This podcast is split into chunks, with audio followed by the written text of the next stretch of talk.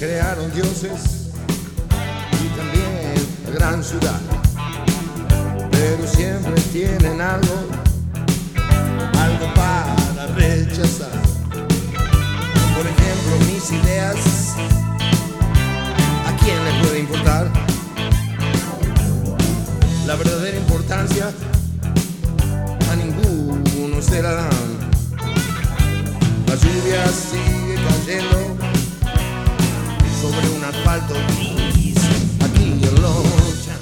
Y bueno, a veces pensamos que en este fixture de la vida ya sabemos los resultados y creemos por desarrollo continuo de lo que va a suceder que algún que otro equipo se va a quedar afuera por su capacidad de juego o por su cantidad de jugadores que están en las primeras ligas. También lo vemos con las personas que están pisando el borde del tablero y que en algún momento eh, va, a tener una resolución bastante cantada, pero cuando ocurren por ahí estas cosas eh, son las que remarcan y las que hacen significativo esa pérdida, esa, ese sentimiento de, eh, de vacío que se genera y que por ahí el hombre tuvo mucho tiempo en construir grandes eh, maravillas, pero se pasó todo su tiempo y todo, todo el tiempo tratando de dar o buscar alguna explicación que pueda que pueda dar a entender qué es esa, qué es esa ausencia y,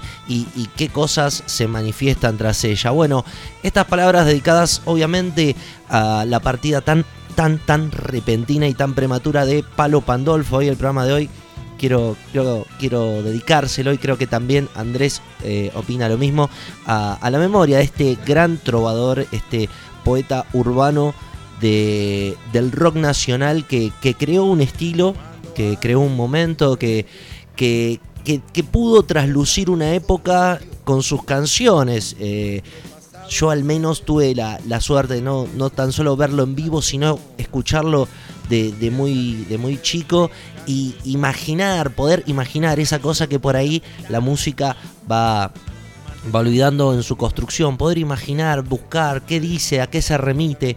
Y la verdad que, bueno, eh, eh, eh, pensando en todo lo que podría venir, me quedo pensando en que lo importante es el contenido, ¿no? Sabemos que, que hay algo que no vamos a eludir, que que de este envase no, no lo vamos a conservar durante mucho tiempo, somos totalmente biodegradables por suerte. Eh, lo que importa es eh, lo que dejó, así que bueno, desde, desde acá las más sentidas eh, palabras hacia, hacia la memoria y hacia la obra del señor Palo Pandolfo que seguramente vamos a escuchar y, hablar y, y- y mantenerlo en ese lugar donde, donde están los, los más grandes que no se olvidan ¿no? Y, que, y que hacemos tanto trabajo por recordar con mi queridísimo amigo que se encuentra del otro lado del océano, el señor, el doctor Andrés Robles. Estimado profesor Frugiafredo, ¿cómo andás?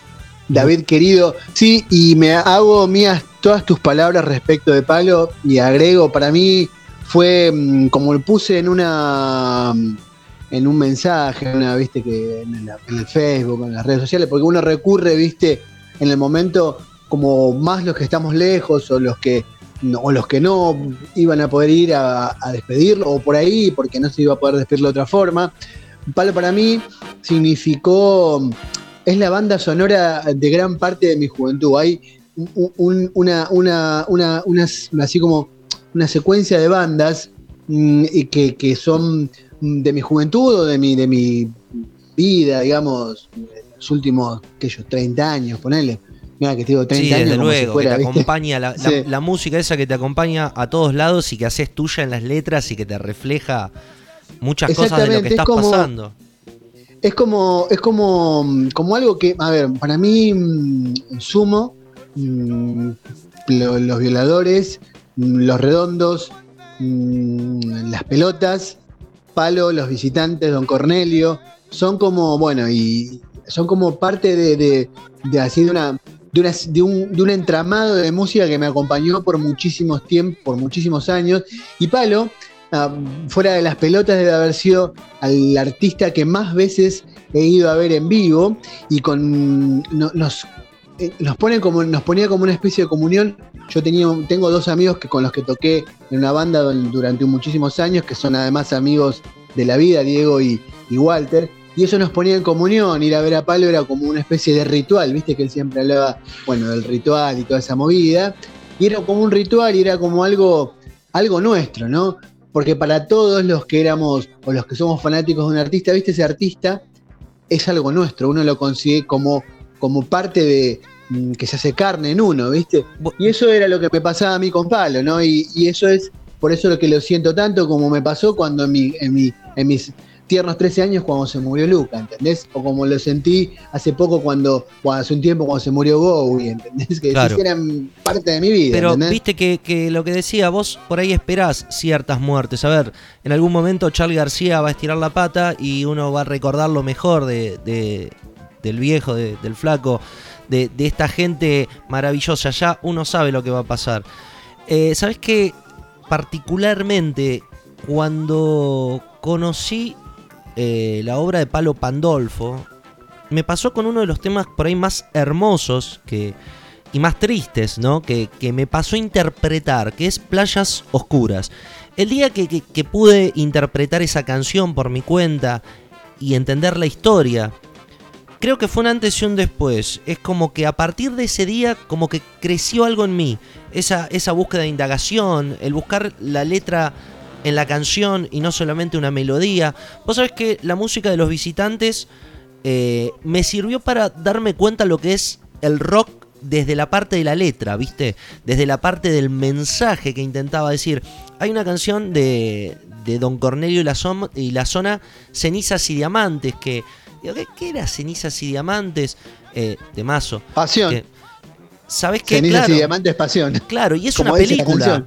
Es una película de Bernard Herzog. Eh, claro.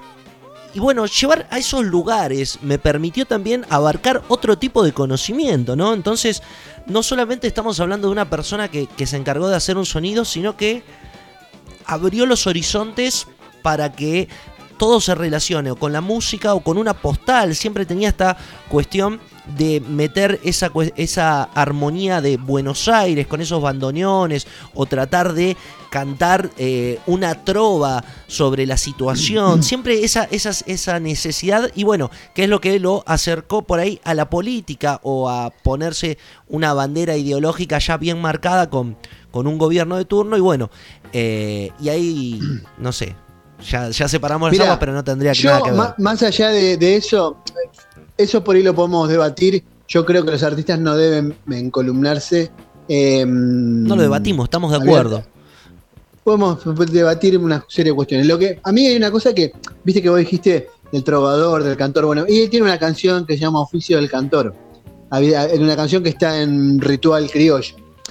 Em, Palo, yo tuve la, la, la, buena fortuna la dicha o la, o la, o la, vaya a saber qué, de haberlo visto en lugares insólitos, insólitos, tocando con su guitarra para, sí, no sé, 15 personas.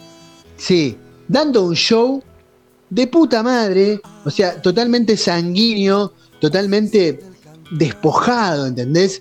Y, y, y, alguien que te lograba transmitir, y con sus cosas, porque uno lo reconocía, yo por lo menos, en cuanto, a ver, en cuanto a lo técnico, por decir algo, yo lo, para mí a veces escuchaba y decía, ¿cómo desafina este chabón? Pero era él, ¿entendés? Entonces, eh, lo que yo eh, voy es que eso de que el que, el que, mm, el músico, el cantante, hay una canción de, Calamaro que habla de lo mismo del cantante, ¿viste? Cantante, sí. Y es, claro, y es como, si vos te pones a pensar, es eso, ¿entendés? Es el juglar, ¿viste? El tipo que andaba con su guitarra, con su instrumento, de pueblo en pueblo, Palo hacía giras. Bueno, de hecho me pasó una vez, le pasó a uno de los chicos de mis amigos, Walter, de, que uno de los chicos que tocaba conmigo en la banda, que estaba de vacaciones con su familia en, Chascomús, y sintió que Palo tocaba en Chascomús en un bar de mala muerte, ahí cerca de la laguna, y había, me dijo, 15 personas. Y él estuvo ahí y se dio un show de casi tres horas. Claro, es que es eso, ¿entendés? Es como que él hacía honor, que eso era, viste que siempre se dice de que hay artistas como que el escenario o la o lo es un modo es su vida es un modo de vida no es un personaje. Quizás vos cuando, ah, ¿te acordás que hace uno, cuando, cuando hicimos el, el, yo hice el disco tú de, de Gustavo Cerati, Sí. vos me dijiste, al principio yo pensaba, o en un tiempo yo pensaba que Cerati mm, era un careta, bueno, y yo, más allá de todo lo que, de que lo admiro y era un, fui un gran fanático de, bueno, ese es otro de los músicos que eh, musicalizó mi vida desde Soda Stereo hasta, hasta su último disco también, eh, que no lo incluye en, en- la cofradía de músicos, pero que, está ahí también. Cerati, yo era un gran fanático de Cerati. Yo Cerati, lo o sea, entre Palo y Cerati, a mí por ahí a veces Cerati en lo técnico me volaba la peluca, pero no me volaba la peluca por ahí tanto en lo emocional como si me la volaba Palo. ¿entendés? Es que la que voz me transmitía, tiene algo particular en la voz también que lo hace sí, sí, tan, tan atractivo, esa, esa pronunciación tan abierta, sin tan, duda. tan Sí, eso, eso, eso, pero, pero va más allá de lo técnico, de lo estrictamente técnico, porque qué voz mejor que la de, por ejemplo, la de Cerati podía llegar a Claro. escuchar. Un cantante perfecto. Bueno, ahí eximio. está. No se, no se Pero trata de la perfección. un can- eso, sin ser un cantante, perdón, disculpen que Sí, termino sí. con esto, sin ser un cantante eximio, sin ser un, un eximio cantante, transmitía tanto que todo lo que podía, todo lo que uno podía llegar a, a decir, bueno, este tipo es afín, este tipo no sé qué, en realidad no, no existía, porque vos lo veías y era tanta la energía y tanta la, la, la emoción y tanto el sentimiento que te transmitía que, Sí.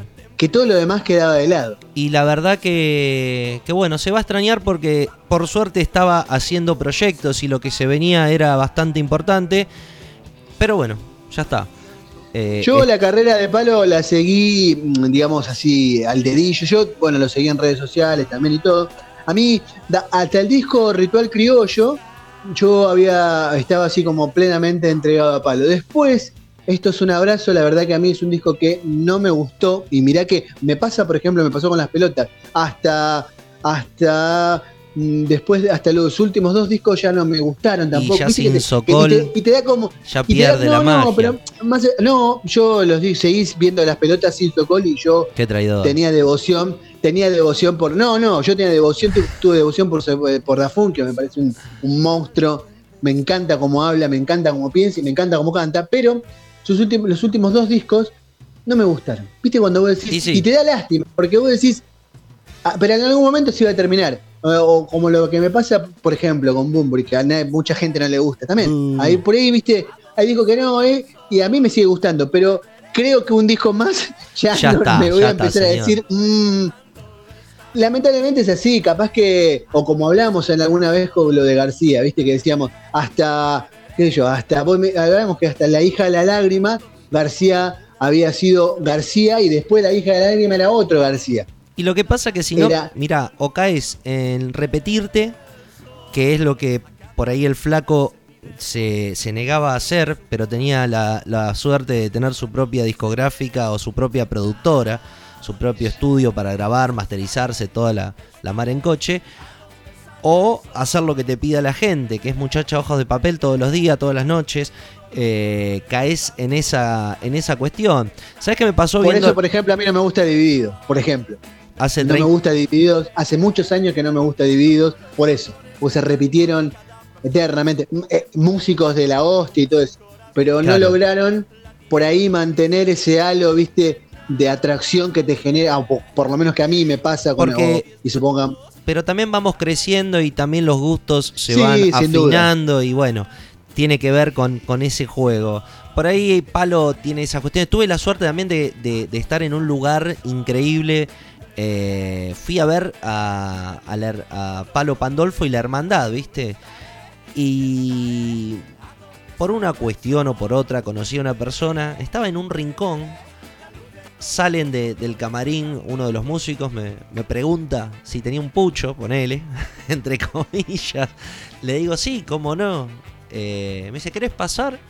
Así que pasé directamente al camarín y bueno, la, no, no un sueño de, de- hacer un gol a los ingleses con la mano, pero la verdad que fue una, una emoción terrible poder darle la mano y decirle, che, muchas gracias por, por tantos años de, de- felicidad.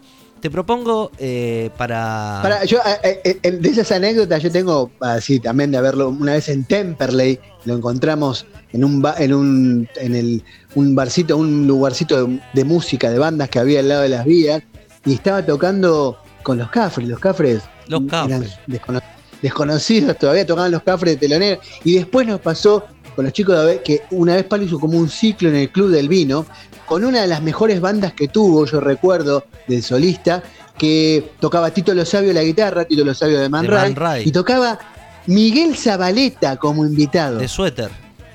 de suéter. Una cosa Uf. increíble, una, un, un, deslate, un dislate absoluto. Eh, Miguel, totalmente, porque otro músico, otro músico no reconocido, Sí, un gran totalmente. músico del rock nacional, un gran músico, un gran cantante, un gran compositor, no reconocido, haciendo, tocando ahí, y los tipos pelando hasta que el club, el club del vino, un lugar que después terminó cerrando en Palermo, que ya era de los obreros cuando tocaba, esa vez que tocó Pablo, porque después lo- lo- el tipo del dueño se había ido, y, y el lugar quedó para la gente, y en, un momento había, no sé, 25 o 30 personas cantando, parados, era como si fuera, viste, que fuiste a un, cum- a, un cumpleo- a un cumpleaños de un desconocido y de repente todos se pusieron en dope y se pusieron a cantar y a bailar. Era como un cumpleaños, la gente... Qué buena decís, a, eso, a esos lugares te traslada un músico, Te solamente un tipo como sí. Palo, Sí, te podía llevar a un lugar así, ¿entendés? Totalmente. Bueno, te propongo eh, que lo despidamos de esta manera. Ponemos. Yo elijo Antes, antes de, que, de que pasemos a la música, también Sí. viene a cuento ahora estos días a re- recordar. eh, hace unos días se cumplió un aniversario de la muerte de Robin Williams. Mira. El, el actor, sí. ah, el actor. Eh, el actor, no, Robin Williams, el cantante, no.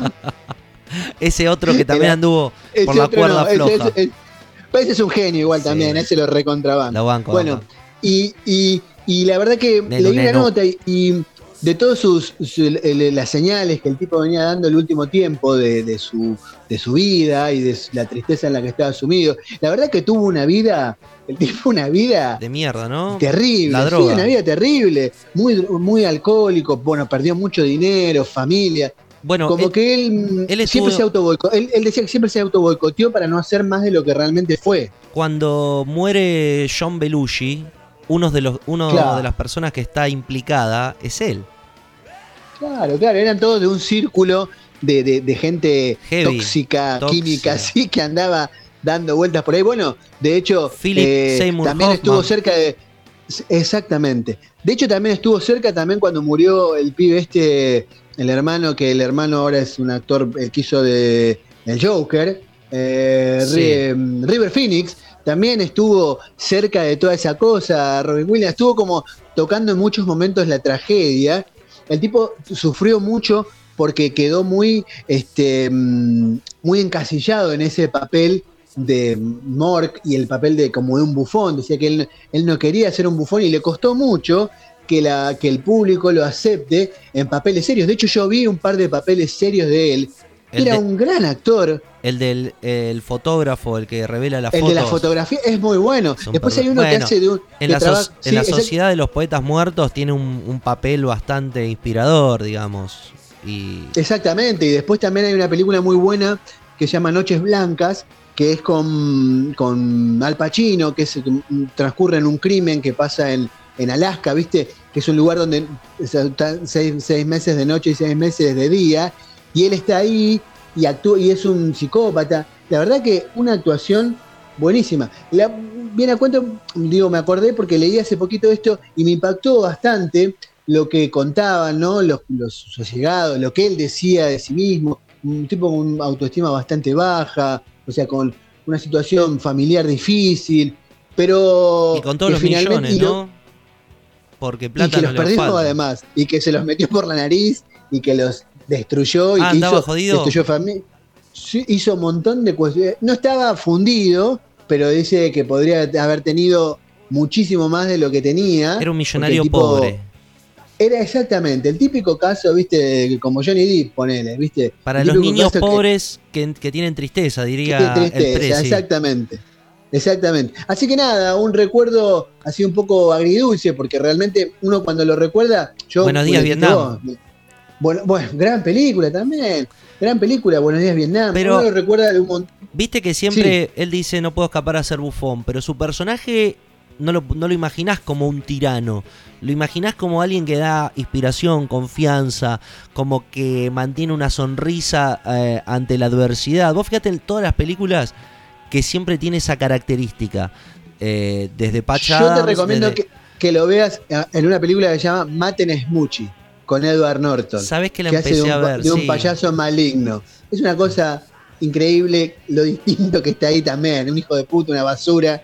Este, Bueno. nada, una, una- un, un gran, creo que un gran actor y un gran, y un, un tipo, un alma sufrida, ¿no? Un alma torturada como muchas, de la que uno cree que, porque que cree que porque el tipo llegó ahí y estuvo quien fue quien Claro. fue, y Oh, no sufrió, la verdad que el Williams. tipo la pasó como el culo aparentemente, y bueno, y así terminó, ¿no? El pobre. ¿Qué tema escuchamos de Palo? Bueno, el otro día te pedí del disco Desequilibrio, te había pedido el señor yo, pero ahora te voy a pedir eh, El Engaño, de ese mismo disco. Es un tema que no es muy conocido, y- o Los Bastardos, elegilo vos, El, cualquiera de esos dos, de el ese disco. engaño, y sabes que eh, lo tengo en CD. Eh, me gustó mucho eh, el tema Ilusión, así que vamos a escuchar esos dos temas, El engaño e Ilusión. Este programa en homenaje a Palo Pandolfo por su música, su obra, su arte. Esto es punto aparte, después viene la publicidad, dónde somos, dónde nos encontrás. Pero bueno, ¿te parece? Dale, vamos para adelante con eso.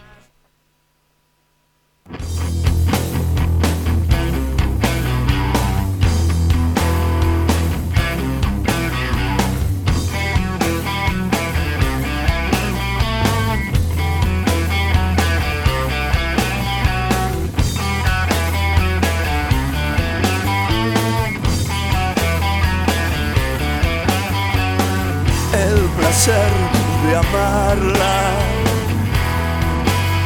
la calma en la conciencia, caricias de su alma, la pasión de la inconsciencia, el fin es el placer, la moneda es el engaño, el fin es el placer. La moneda es el engaño.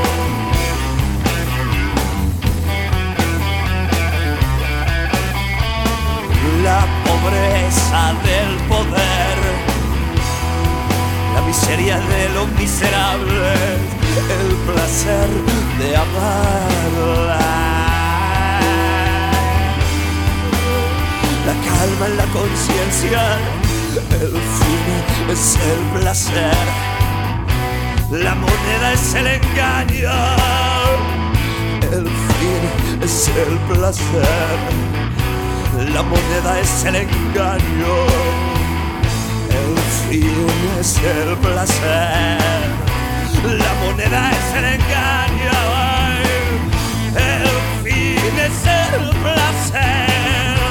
La moneda es el engaño.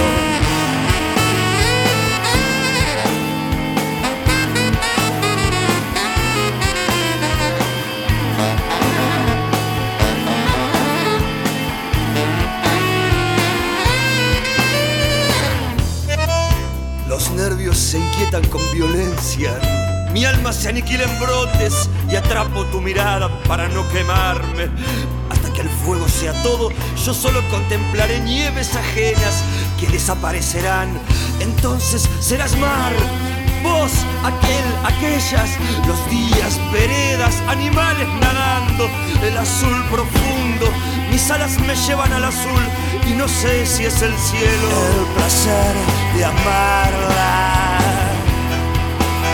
La calma en la conciencia, caricias de su alma, la pasión de la inconsciencia, el fin es el placer, la moneda es el engaño, el fin es el placer, la moneda es el engaño, el fin es el placer. La moneda es el engaño, el fin es el placer. La moneda es el engaño, el fin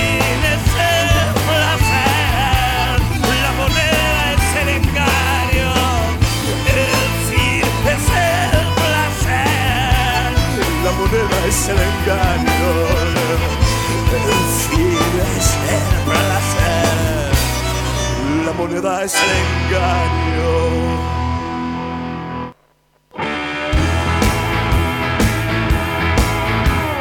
Voy abrazando esquinas, saludando a la vida. Quiero el cielo y más. Voy derecho hacia tus ojos llevando poca ropa, que es como un disfraz. Aunque sea difícil encontrarte, tal vez imposible amarte, mando un ángel a luchar. La corona del amor caída, yo no la creo perdida, la vamos a recuperar. El verdadero azul, nada de sentir tu pasión otra vez. Y el blanco inmortal, la dulce piedad, cuando dijiste adiós, ¿por qué?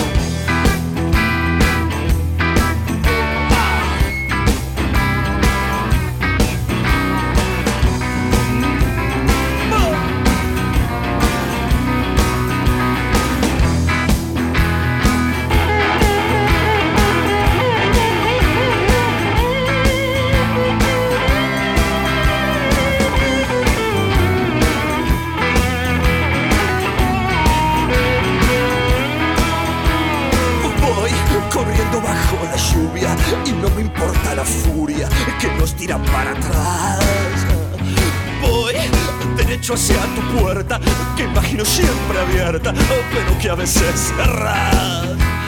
Aunque sea difícil encontrarte, tal vez imposible amarte, mando un ángel a robar.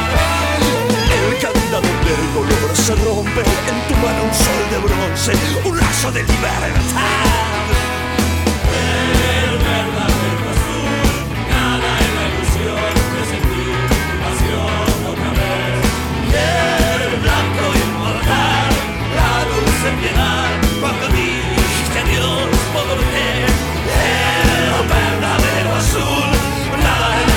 Ilusión de sentir tu pasión otra vez.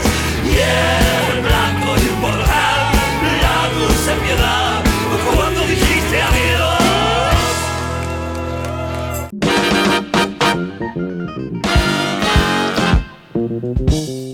Así arrancamos, punto y aparte. Bienvenidos amigos que se encuentran del uno al otro lado en la transmisión.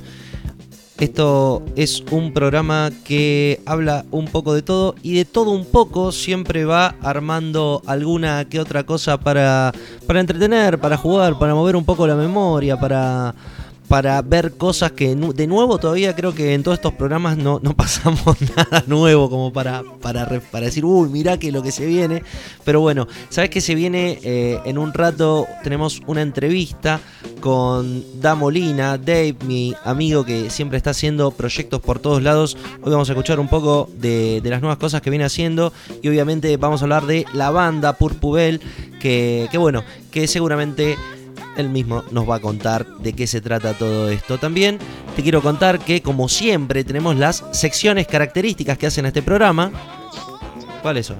Sí, señor, tenemos eh, What the fuck is this? Ese momento en que sacamos a la luz, nos ponemos los tacos, nos ponemos Chao. las plumas, o no, o nos ponemos el disfraz que queremos poner, que siempre quisimos ponernos y nunca nos Bueno, animamos. hable por usted. Salimos a la calle Hable y por vos, porque vos te animaste, vos te No. animaste, ¿no? Eh, creo que este, este, este bloque lo, lo que prevalece es la honestidad sobre los géneros que decimos realmente que nos gustan, que nos gustaron, y eh, lo tiramos así a la parrilla en un gesto de no me importa nada, como Demi Moore en Striptease, que va caminando y se abre la remera así de golpe, pero no tenía nada.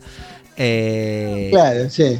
¿Sabes qué escena? Aparte, era- la- le habían hecho un GIF después a eso. Se abría Sí. la remera y sal- siempre salía otra cosa. Nunca, nunca se, se- se la seguía viendo a ella, ¿viste? Era una decepción. Claro, había que ver la película. Después, si la película me iba a clavar toda la película para ver ese Claro. pedacito, nada más. La vida GIF. Este, Vos podés Claro, ver la historia del mundo en GIF. En GIF, exactamente. Y en memes. Em, entonces, este What the fuck is this? Que vamos así a poner, como decías vos, so- toda la carne al asador. Vamos a poner esas canciones que, que tanto siempre quisimos decir, esto me gusta, hijo de puta. Hijo de chúpense, esta- chúpense esta pi". Claro, ¿Qué, qué- qué- Como- qué música pondría Iorio acá? No, yo no te pondría Black Sabbath. ¿Qué te iba a poner? Viste que siempre habla de más o menos de lo mismo, Black Sabbath y todo eso. Que en realidad igual, pues es que hablando de eso, lo que decís, pues el otro día volví a ver la entrevista con este con este señor, ese pelado energúmeno neonazi Sí, Biondini. llama- bueno, esa, no, no, Biondini no. Hay uno que hace un, un programa que putea mucho, un pelado. Bueno, ahora no se me fue el nombre. Babi Checopar. No, no, no, no, no, no, no, no. Es uno más outsider Más pelado. que está. Sí, sí, un outsider que está así, un ultraderechista, Sí. que habla de la Confederación Argentina, sí, bueno, que putea mucho. X. Exactamente. Bueno, y este tipo le hizo una entrevista ahí a Iorio, la, hemos comentado en los programas que la, bueno, yo la había visto, la verdad me había parecido por momentos desopilante, por momentos triste. Pero bueno, por esas cosas de la vida, un día estaba al pedo y me volvió a aparecer como sugerencia y volví a ver. Y la viste. La verdad que volví a ¿La viste? No, no, no, no. No me gusta verlo a Iorio de esa manera. No, la verdad es que no la veas, porque la volví a ver y dije, oh, ¿por qué vi esto otra vez? Hay Me un- dio como hay una frase- sensación fea, fea. Hay una frase que caracteriza mi pensamiento adulto, que es no conozcas nunca, pero nunca a tus ídolos. Jamás vuelvas a caer en eso. Me pasó una vuelta. Lo que te iba a decir es eso, es que nunca me, no me gustaría hablar con Yorio. No, no, no, no. Bueno, Eh, entonces, te pasó una vuelta, disculpame. No, no, no, esa era, era como una, una aseveración. Me pasó una vuelta. No, me pasaron tantas, pero no, no quiero conocer a, a- me, gusta la música, el arte y déjalo ahí. Que, lo, que trascienda detrás. Porque viste que ahora estamos en un, en un momento en donde a todos se les, les tapa la olla. Eh, todos pisan la baldosa y terminan enchastrados. Cual baldosa floja después de llover, viste que pasás con la ojota, se te engancha, pisaste, te ensuciaste todo. Eh, así que es muy, muy jodido. Cada uno sabe que haga bien su trabajo y, y vamos a recordarlo para siempre. Señoras y señores, este es un programa en vivo. Bienvenidos a Punto y Aparte. Un programa que es, ¿dónde se puede escuchar, amigo? Se puede escuchar, eh, bueno, en vivo los domingos a las 17 horas, Buenos Aires, mm, 23, eh, no, 22 horas acá Despierta, en España, McFly. en la península, ¿eh? Despierta, McFly. en la península ibérica a las 22 horas por studioenuna.com.ar y también se puede escuchar como en formato podcast, que es la idea original de este ciclo, siempre lo decís vos. Y vos me dijiste a mí que era un podcast, yo ni siquiera sabía Un lo que era un podcast. cuando me contaste Y en aquel momento moda. que era un podcast. Ahora todos tienen podcast, Claro. ¿viste? Exactamente. Ven, Pero nosotros abrimos, abrimos, abrimos esa tendencia, ¿viste? Somos outsiders. Y, exact- no, outsider no, insider, vamos para adentro. este, no, y esto se puede escuchar en anchor.fm barra 15 centavos o en espacio 15 centavos en Spotify, donde vas a encontrar además toda la enorme cantidad de contenidos que tiene 15 centavos producciones que mi amigo David Pruje Alfredo, o sea que sos vos, capitanea el barco desde allá, desde la provincia de Buenos Aires, en la localidad de Verazategui, la capital ¿No querés decir más, de- más detalle justo dónde ahí... Sí, y voy a, voy a dar también tus números de cuenta porque sé que tus acreedores te están persiguiendo, Oh. entonces a ver si pueden agarrar algo. No me van a encontrar vivo nunca. Eh, escúchame, todo esto lo pueden también escuchar en Spotify y en Anchor. Y si quieren comunicarse, lo hacen mandando un mail, que ahora la gente manda mensajes, pero nosotros seguimos manejándonos con el email. ¿A qué, qué casilla? Porque ya me olvidé. Descontrol, descontrol, sí, sí, sí, ya lo sé. Descontrol 40 arroba gmail.com. Descontrol con números, no, descontrol con números, no, Eh, descontrol con letras y 40 con números, arroba gmail.com. Es acá, y también se pueden eh, comunicar o pueden dejar mensajes en la página de Estudio en Una, ¿no? Si es que todavía está habilitado el servicio. That's right, ¿cómo que no? Se, se paga mensualmente y... Escúchame, eh, ¿cuándo fue la última vez que te la pegaste en la pera? Oh, hace, hace mucho, la verdad que hace mucho, mucho tiempo. Mira vos. ¿Por qué? ¿Por No, qué? ¿Por qué me lo Te preguntas? pregunto, cosas que, que se me ocurren. No, la, la verdad que hace mucho porque, más que todo, no es porque no me guste pegarme en la pera, sino porque odio la resaca. Odio sentirme, odio como me siento el viejo. otro día. Estás viejo. Y como sí, no, no, sí, por supuesto, alguna vez lo negué. o sea, claro. Y Ya de, no solo mismo. pensar, de solo pensar en cómo me puedo llegar a levantar el otro día, digo, no, Dios mío, no, que la cabeza se me hacía abierta como una sandia, viste, en el medio, no, no, no. ¿Viste? No quiero saber. Te ocurrió a vos. Te ocurrió a vos. Y te va a ocurrir a ti. Y a ti también. Así que, que bueno, nada, de- después de los 30, las resacas ya no pegan igual. Escúchame, Imagínate después de los 40. vamos con Imagínate. todo que tenemos el tiempo como siempre cronometrado.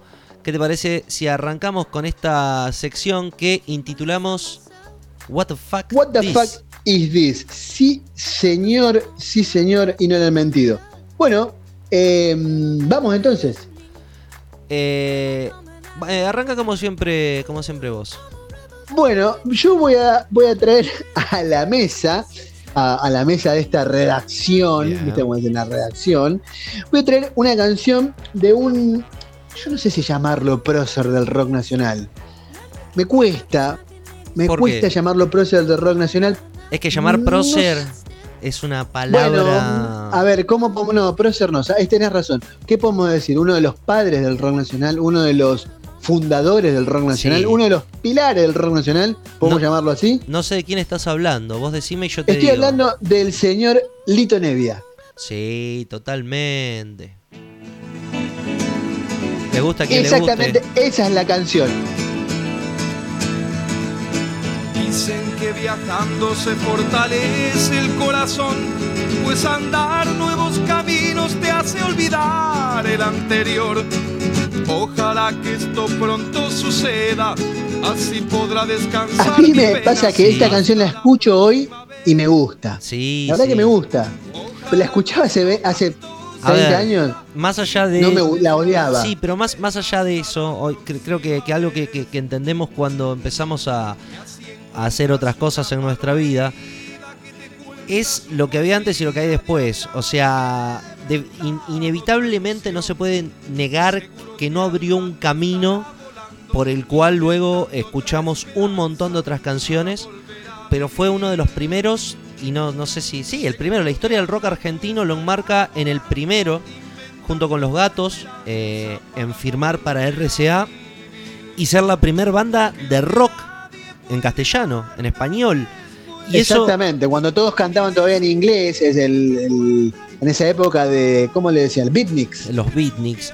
eh, todavía los Beatniks, que una banda formada por, Mo- por Morris, eh, hacían temas, pero estos cantan enteramente en español y sí, eh, Lito Nevia forma parte. Y sí, te pasa esa cuestión de, eh, llega un momento de tu vida, ¿no? ¿Qué, qué escuchas, Lito Nevia? A veces yo lo vi en vivo un par de veces y no, no voy a negar, vuelvo de vuelta, que es un grande. Pero después de la quinta canción es como que es todo lo mismo, ¿viste? Eh, es como que el puede Vos tocar, es que a mí me, a mí me pasa Espera, espera, lo que estás diciendo vos. puede, sí. puede tocar muy, muy bien, pero siempre utiliza los mismos recursos, ¿entendés? Eh, la palabra acá, la nota acá, y, y no va de eso, ¿no? Que es lo que muchos músicos les pasó, que se quedaron en el tiempo, por más bien que tocaron. Mirá, a mí lo que, justo lo que estás diciendo vos me pasa con algunos, varios cantantes que, o varios músicos, que son así como muy reconocidos. Uno de los con los que me pasa esto es con David Lebón, por ejemplo. Claro, claro, habíamos David hablado. Lebón es, es un grande, es un gran guitarrista, es un músico de la hostia. Ahora, lo puedo escuchar, qué sé yo, el tiempo, viste, empieza el tiempo es veloz y te toca alguna de sus llenes, no sé, de San Francisco y el Sí, Lobo, viste, sí, la que sí. cantaba él. Y, y hola, ¿cómo estás? ¿Sos feliz? Y después, ya la cuarta canción ya más me empieza, viste, a decir, ah, esto es un plomo. Y a la quinta digo, basta, basta, ¿A qué no no lo aguanto más. No, claro, no lo aguanto más. Pero es un monstruo, ¿entendés? Lo veo, Sí. toca la guitarra con los dioses y le- el, con Lito Nevia lo mismo.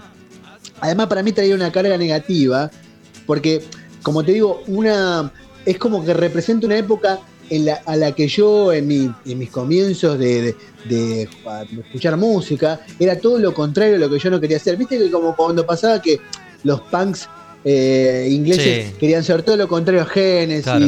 a, ¿viste? a todas esas bandas yes, todas esas bandas así sin Jethro Tull, ¿viste? Fuera, eso era una mierda. A mí me pasa que, claro, sumo los violadores, ¿viste? ¿Y qué? ¿Lito Nevia? No, eso es una mierda. Esto es claro. Esos hippies, Cerú Girán, la máquina de hacer pájaros, por su pues García, metía todo en la misma bolsa. Claro, no, García no. García lo respetaba y era. Vos podías dar la cara siendo un poco más punk, digamos, por García, hasta por Miguel Mateos, ¿entendés? Es un gran músico. Pero por este músico de que venían de una, de Claro. una generación anterior, ya era como, ah, ¿viste? No, qué sé yo. Después faltaba, no sé, pastoral, ¿viste? El- Bueno, mira. Cosas hippie, ¿viste? Morris. De esa época, año 1998, era más joven. Y en MTV no dejaban de pasar este tema de una gran cantante canadiense. Ah. Y te voy a decir que es una re banda. Este es el segundo disco. Eh, Supposed Former Infatuation Junkie. Año 1998. La señorita Aranis Morissette.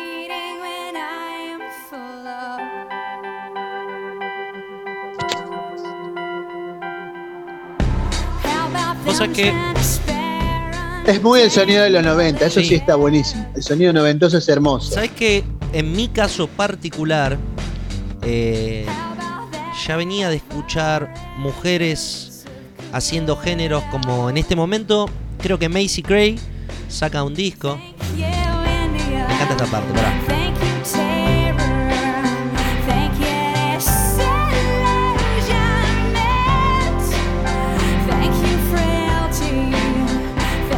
Encanta la cadencia que tiene. Bueno, eh, ¿sabes que me, me abrió ese panorama a, a la nueva voz femenina de los 90? Esto que decís, ¿no? Eh, ya venía de escuchar a Aretha Franklin, Donna Summers. eh, bueno, la película de Blues Brothers me abrió un panorama muy grande a lo que es la música femenina. Tina Turner. Tina Turner, just- juntamente con Ike Turner. Bueno, yo descubrí a Tina, o sea, a mí te, te hago un paréntesis ahora Sí. que, que hablamos de Tina. La descubrí con esa música, eh, ese rock soft rock que cantaba en los 80 y pico.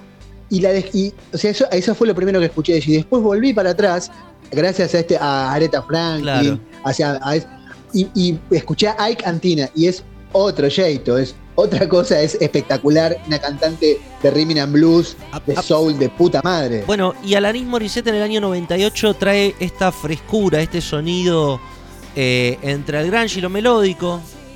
Y bueno, ¿Vos sabés qué me, pasa, qué me pasaba a mí con Alanis Morissette? pero no podía decir que me gustaba esa- Alanis Morissette. ¿Te acordás de Enya? Esa forma. ¿Te acordás de Enya, sí, sí, sí, sí. Enya. Eh, medio para dormir, Enya, Sí. ya digamos.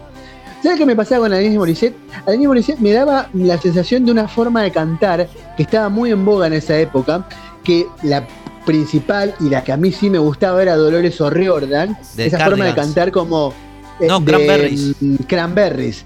Y estaba Sinead O'Connor, que también cantaba en ese estilo, o sea, ah, hacer esas cosas medio tirolesas, ¿viste? Medio de estirar la voz, que después la, que, la, la latinoamericana que primero lo hizo en imitar ese estilo fue Shakira, al Claro. principio cantaba, buscaba cantar de esa forma. Y ahí Morissette no me terminaba de cerrar, pero un día la vi en la vi, vi un concierto, muy bien, y después la, además ella me caía bien en lo personal, tenía como mucha convicción política, era una, una- una chica muy interesante lo que hablaba y lo que decía. Pero mm, no me terminaba de cerrar en aquel momento cuando salió esto. Lo que sí ahora es súper agradable, súper escuchable, la verdad que es... eh, y ella es, eh, como te digo, yo la escuché en una entrevista en MTV, viste, cuando se hacían esos tipos unplugged, esa cosa. Y era muy interesante. No, en MTV no, la- en una entrevista en Match Music, Match Music Canadá. ¿Te acordás que en una época se veía Match Music en, en los canales de cable? Y la verdad que me parecía, me parecía una piba súper inteligente, súper sensible. No, la verdad que re bien. Muy bien. Y aparte de contar con bueno, el baterista que le termina robando Foo Fighters, eh, una rebanda. Bueno, Bueno, y también tocó Flea en un disco Flea, con ella. sí. Bueno, tanto no sé ahí. Contame, Sí, sí, sí, tocó Flea, tocó Flea. contame la carta que tenés ahí preparada. Bueno, y seguimos en esos gloriosos 80-90, más bien 90, con un cantante que, canadiense él también, como Alanis Morissette, mirá qué casualidad. Qué casualidad. Qué casualidad, señor. Que, y con una balada que para mí también era como un poco gomosa en aquel momento. Pero como vos, vos dijiste algo el otro día y me quedé pensando, vos dijiste, me encantan las baladas. Y sabes qué? Abra- te abrazo, te abrazo, te abrazo fuerte porque a mí también me gusta. Me di cuenta que me encantan las baladas. Y esta balada me encanta. La canción se llama Heaven y el cantante es Brian Adams. Bueno.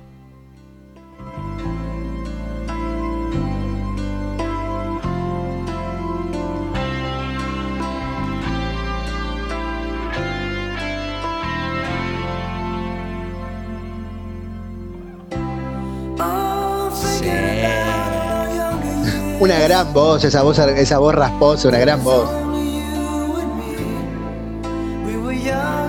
¿Qué es de Robin Hood? No, la de Robin Hood es Everything I Do, I Do It For You. También de Brian Adams. Exactamente. Bueno, tiene varias canciones conocidas, o sea, tiene como cuatro o Sí. cinco hits que ap- Es Brian Adams. aparte se pone, se pone rockero acá, mirá.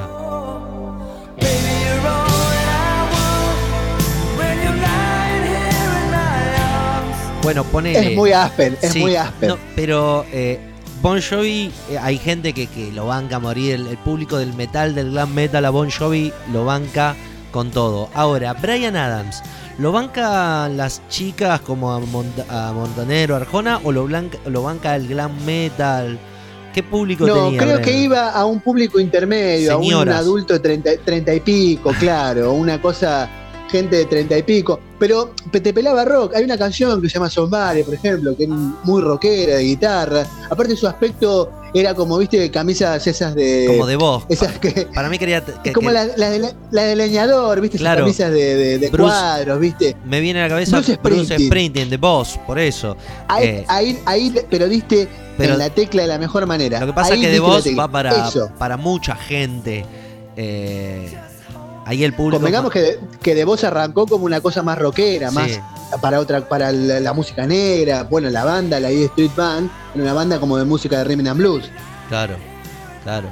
Pero bueno, este, este hombre, no puedes no decir. qué será ¿Qué su- música escuchas, qué Andrés? No, Brian Adams. Un poco, Claro, no era lo un poco podía. raro decir, no lo podía decir. O te ¿quién es ese tío? ¿Quién ¿Qué, qué ¿Y estás ese quién es? Bueno, Aspen, poné Aspen, poné Aspen y lo vas a escuchar. No sé Pero si- bueno, si te la verdad que es pasaba- una gran balada, es una gran balada. no sé si te pasaba que cuando salías con el Walkman, Discman, hasta, es- hasta ese momento, ¿eh? No te inquisitaban, a ver qué estás escuchando, a ver, pasame, a ver. Y como que te sentías esa, me voy a llevar este disco por No, no, ¿no? es que yo siempre, siempre tenía en punta algo, algo escuchable. ¿entendés? Claro. Ramones, hay algo preparado por si me preguntaban. Por si te no, por- está escuchando Bra- Brian Adams. No, Aspen decía, a veces, viste, Nah, no, a veces escucho Aspen. Porque que- Ahora ah, no sé. escucho Aspen porque quiero relajarme para estudiar, ¿viste? Claro. Entonces ponía Aspen. Pero ahora no sé Aspen, pero Aspen en un tiempo era una. Aguante Aspen. Después estuvo Bueno. la de Quique Prosen, la RQP, eh, Radio Quique Ah, Prosen. bueno, pero ese es internacional, Rock Quarter Press, existe, es una, es una franquicia. Yo me enteré estando acá, existe un Rock Quarter Press acá, bueno, en Inglaterra, No, no. Canadá, en un montón de lugares. La radio se llama R- se llamaba RQP. Así como Greenback hizo la última del dial, Kabul, no sé si te acordás. sí, Todavía se- recuerdo, sí. Lo que pasa es que la radio dejó de ser un negocio como lo era en otros tiempos. No, no, pero lo que yo te decía es que RQP Sí. eh, existe como una franquicia internacional, ¿eh? mira. Sí. Bueno, dale que tenemos poco tiempo. Bueno, entonces concluimos que esta es una gran. Vos Sí. que te gusta, vos que sos un, bala- un baladista como yo, que te gusta la balada, esta es una gran balada. Una gran balada. Bueno, Vamos, ¿con qué venís vos ahora? acá te voy a poner un DJ y un posible hijo de Michael Jackson. Eh, no sé si ya lo sacaste, a ver.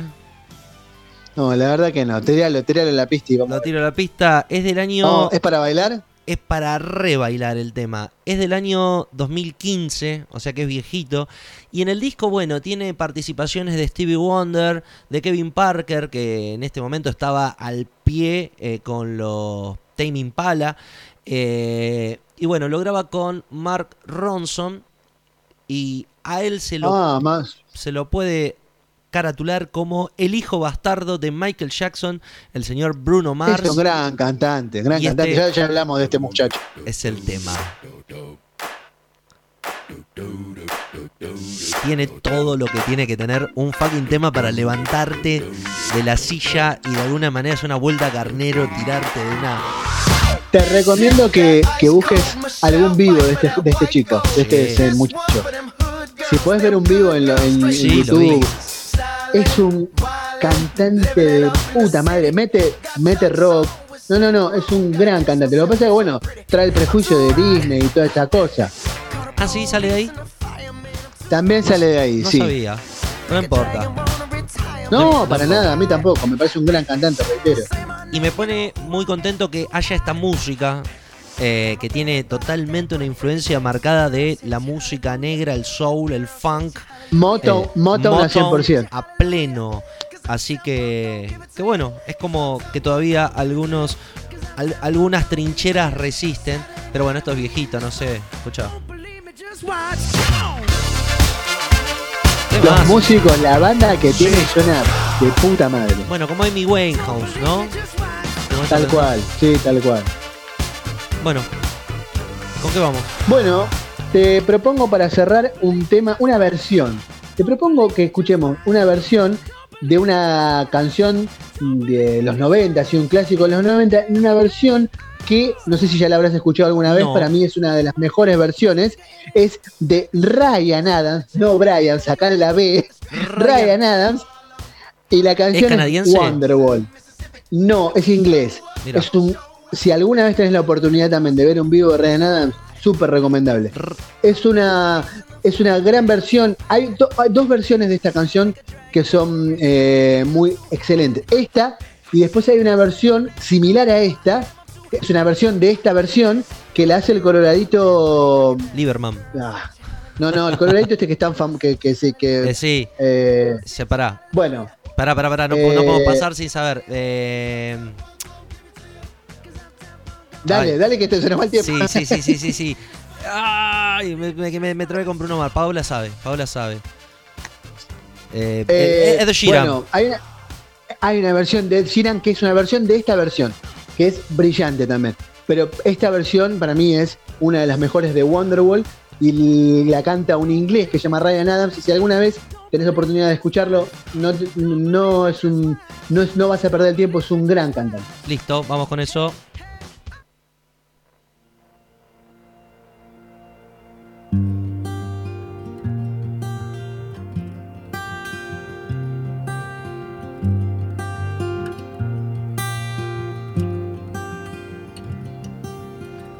Today's gonna be the day that they're gonna give it back to you.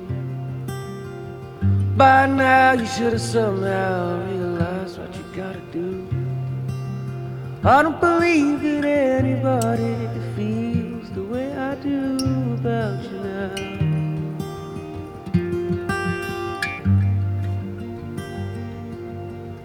Backbeat to what is on the street, that the fire in your heart is out. And I'm sure you've heard it all before, you never really had a doubt. I don't believe that anybody feels the way I do about you now.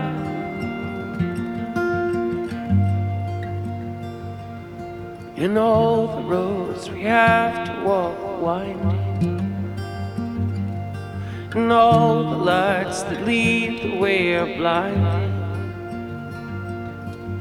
There are many things that I'd like to say to you, but I don't know how.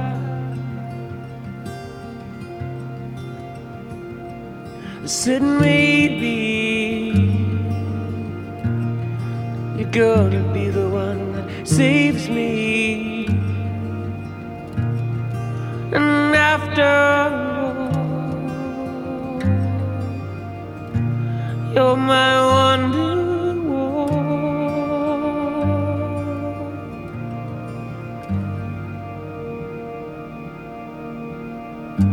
Today was gonna be the day they'll never bring it back to you. By now you should have somehow realized what you gotta do.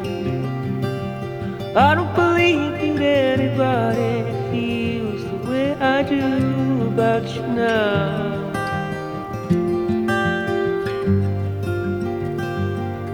In all the roads we have to walk are winding, all the lights that lead the way are blinding.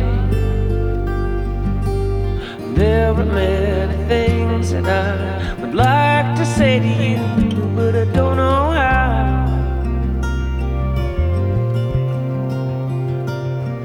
I said maybe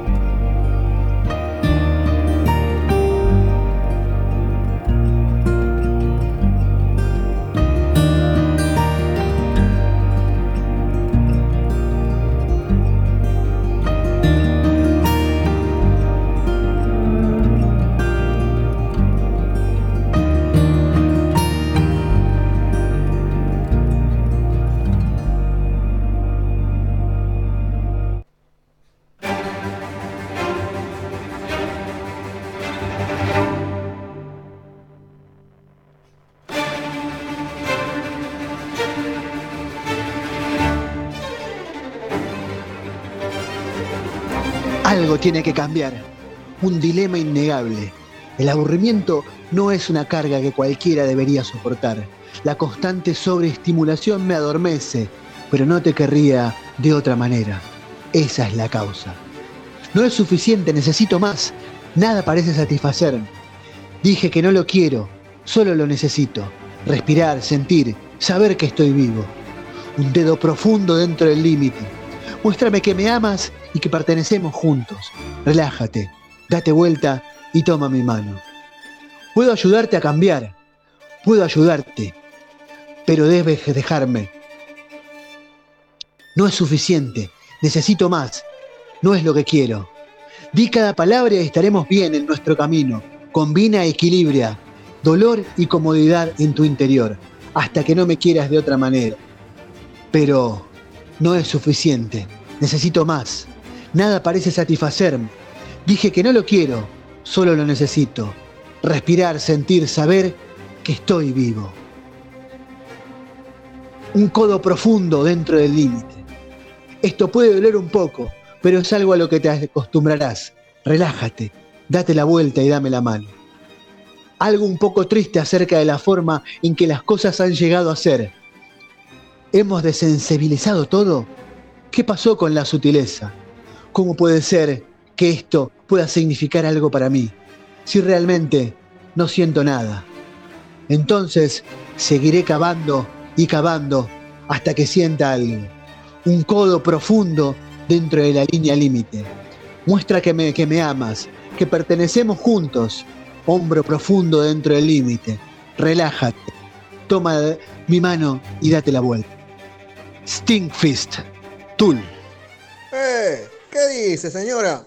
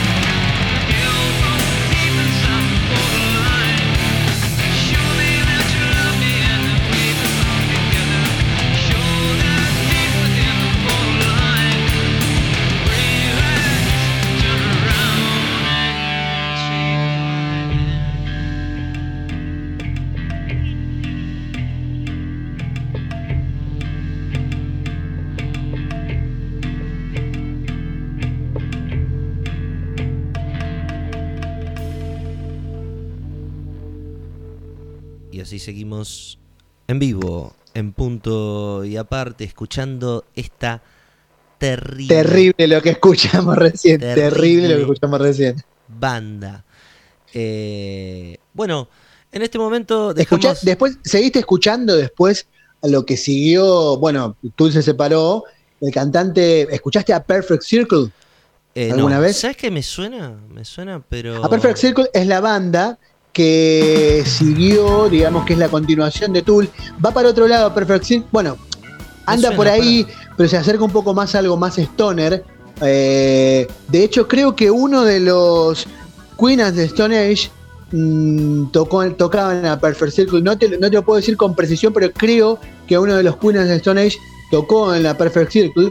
La Perfect Circle es una gran banda. Si tenés alguna vez la oportunidad de escucharlo, no es Tool. No vas a encontrar lo mismo que Tool. Va para un lado un poco más, como te decía, más stoner, más parecido. A mí me suena mucho. Hay un disco de los Natas que tiene una canción muy igual. ¿Viste esos temas de 6 minutos? Bueno, Ciudad de, Bra- de, un, dis- de un tema de Sí, Ciudad de Bramán, el disco de los Natas. Bueno, hay una canción que es muy parecida a una canción del segundo disco, creo que es de los A Perfect Circle. Si tenés la- alguna vez curiosidad, escucharlo porque está buenísimo. lo voy a lo voy a chequear. Bueno, eh, hoy teníamos la sección de Pau, pero por problemas eh, no va a poder participar. Pero a no desesperéis, no desesperéis, amiguéis, porque siempre hay una un as bajo la sota o bajo la manga. ¿Sos de tener un as bajo la manga vos? Esa- porque el que tiene el as bajo la manga es el que se está carteando o algo está haciendo mal.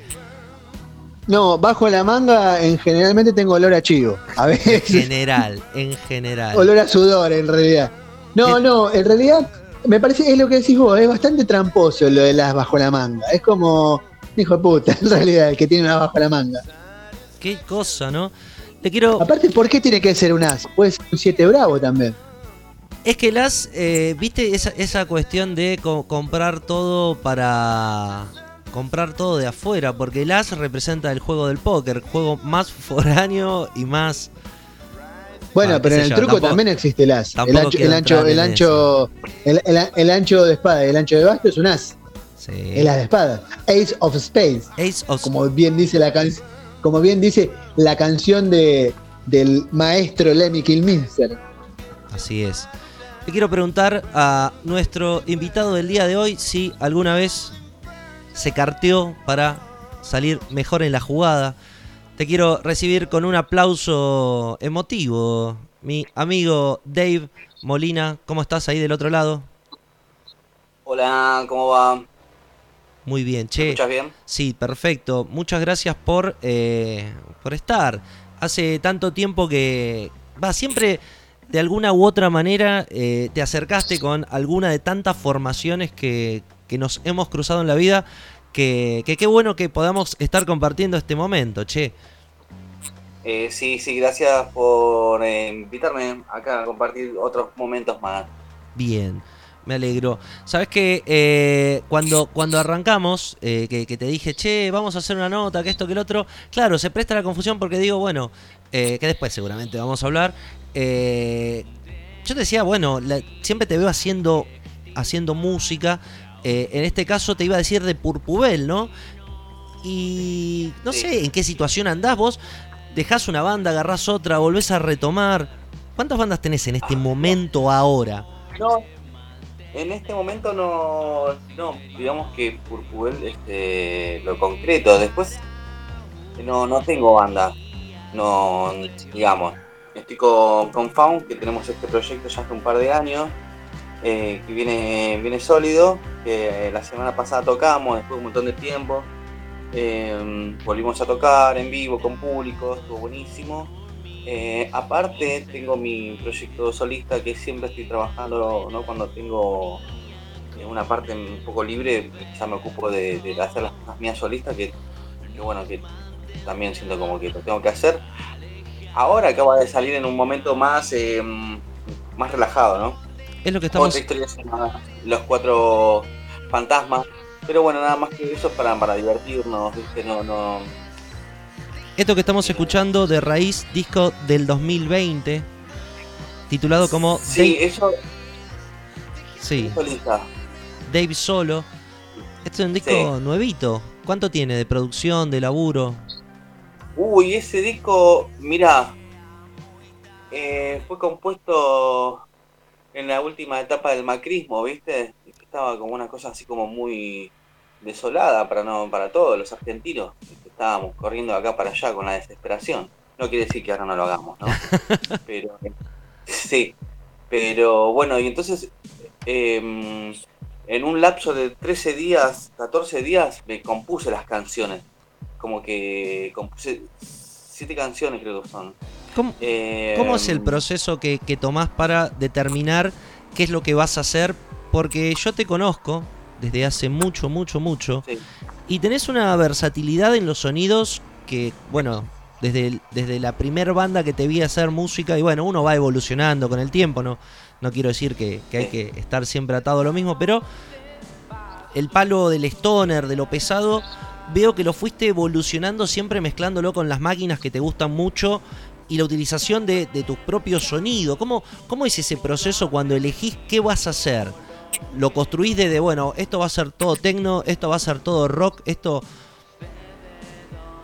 Mira, si ahora me preguntaste puntualmente, por lo general siempre compuse con la guitarra, ¿no? Pero en ese proyecto, con ese disco de Dave Solo, eh, lo arranqué directamente desde el Ableton, desde el programa del Ableton, que ahí grababa todo, ¿viste? Y lo producía desde ahí. Eh, y después em, se desarrolló. Lo compuse en 13 días, pero después tuve como un año como para concluirlo. Me ayudó mucho también Faun en todo esto, eh, la, la construcción ¿no? de todos los temas. Ya los tenía armados, pero bueno, lo tenía que de- de- de- definir. ¿Qué, mens- eso lo armé así. ¿Qué mensaje intentás dar con esto? Con este proyecto. Con- ¿Está pensado un mensaje direccionado hacia algún lugar? Sí, sí, sí, sí. Como te decía, veníamos de una cosa así muy desesperante y necesitaba escuchar algo que me haga tener eh, esperanzas, ¿viste? Eh, Qué lindo. para algo que me haga creer. Y sigo, ¿eh? Sigo. Ahora tengo ya todo un segundo disco ya terminado. No que terminado, sino que lo tengo terminado, pero tengo un- ya un sencillo para sacar en cualquier momento, que sí está concluido. Y todas las canciones que sería para un segundo disco. Pero bueno, viste lo que es ahora componer un disco entero, la gente ya no los escucha entero, ¿viste? Pone temas sueltos, la gente está sacando sencillos. Así que. ¿Y- cómo- tratar de- cómo- Hola Dave, soy Andrés. ¿Cómo, cómo difundís, cómo difundís tu música? ¿Cómo, cómo, cómo lo haces? ¿Redes sociales? Eh, o, o- o grabás todavía y entregás un CD? ¿O qué- cómo, cómo, ¿Cómo es el método, digamos, que tenés para, para dar a conocer tu, tu, tu producto, tu arte? Mirá, ya la gente no escucha discos, el formato físico ya desapareció. Es ya para los coquetos, me parece, ¿no? El disco, bueno, algunos que van un poquito más, ¿no? Que con, con los vinilos, que me encantaría tener algunas ediciones en vinilo, pero bueno, para más adelante, la verdad es que para llegar al público ahora necesitas tener todas las plataformas digitales donde la gente pueda llegar a escuchar. Desde, desde YouTube a todo el Spotify y todas las demás, ¿viste? Ya YouTube también quedó ya viejo, ¿no? Como para llegar. Yo creo que en, Spotify y todas las demás plataformas digitales eh, se presta más para poder llegar a, un público más variado y tener un poco más de pos- posibilidades. Y ahora en este contexto de pandemia, ¿hiciste alguna, alguna tocada así en streaming, todo eso que, se hizo, digamos, que es lo- lo que nos llevó, ¿no? Esta situación así extraña, este mundo distrópico en que vivimos, nos llevó a esto. Muchos músicos han tocado así. ¿Vos hiciste algo así con banda o en tu proyecto solista? Sí, sí. Mirá, eh, con Purpurel eh, estuvimos en las jornadas eh, trans eh, Europa Latinoamérica y fue algo que se, hizo en consecutivo con un montón de, de- de artistas disidentes, estuvo buenísimo, pudimos participar ahí con un par de temas y bueno, nuestra música se escuchó en otros lados, cruzando el charco también. Eh, eso fue lo más así como importante que pudimos hacer con Purpubén en toda esta parte de, de- de pandemia. Después, bueno, yo también estuve haciendo streaming de mi parte solista, eh, digamos, de- desde mi casa, eh, también con un loco que también Marcelo, que se llama Marcelo, que mm, hace el Experimental Flashback, eh, que es también acá con to- de toda Latinoamérica y se juntan un montón de, de- de artistas de todos lados. ¿viste? ¿Cómo es? Vos les mandás videos y después lo Sí, pasan en un el día. Mira, yo las primeras veces que lo hice lo saqué en vivo desde mi casa. Después ya la otra, la última, yo ya lo armé mejor al streaming, lo pude mejorar con una filmación, un croma y un audio eh, bueno para que para que llegue el mensaje más lindo, ¿viste?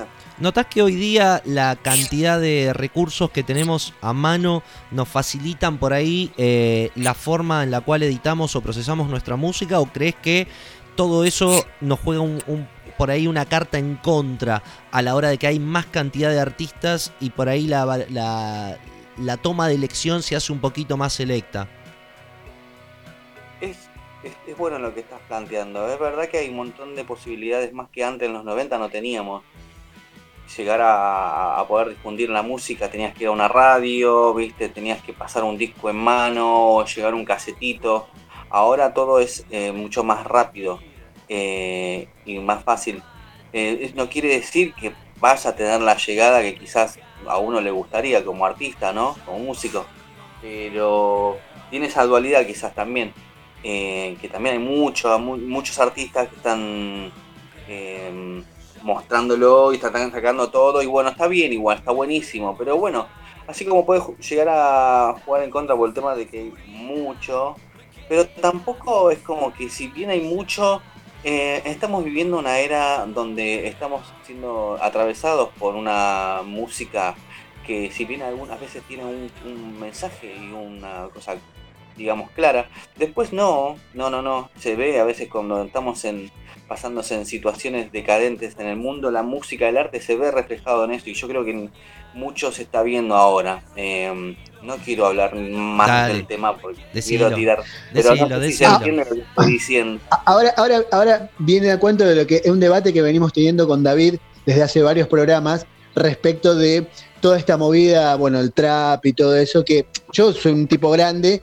y hace poco Señor, he dígale, conocido, sí, un señor grande, y hace poco he entrado, bueno, por, viste, mm, curiosidad y ver que es todo eso de estos pibes el Duki, bueno, y ahora que salió este, que salió nuevo el GAN, bueno, nuevo no, nuevo para mí.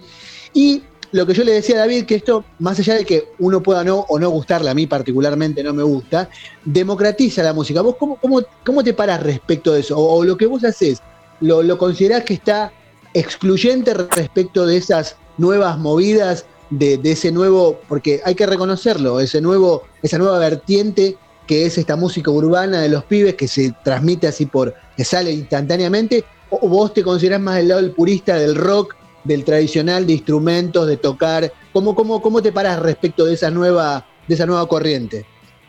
Mira, no estoy en contra de nada, absolutamente nada, ¿no? Obviamente. Eh, pero ¿qué pasa? Ahora comprar un instrumento, una guitarra, ¿cuánto te sale? Una guitarra más o menos, en porque tenés sale 60 lucas, 50 lucas, un pedalito más o menos te sale 20 lucas.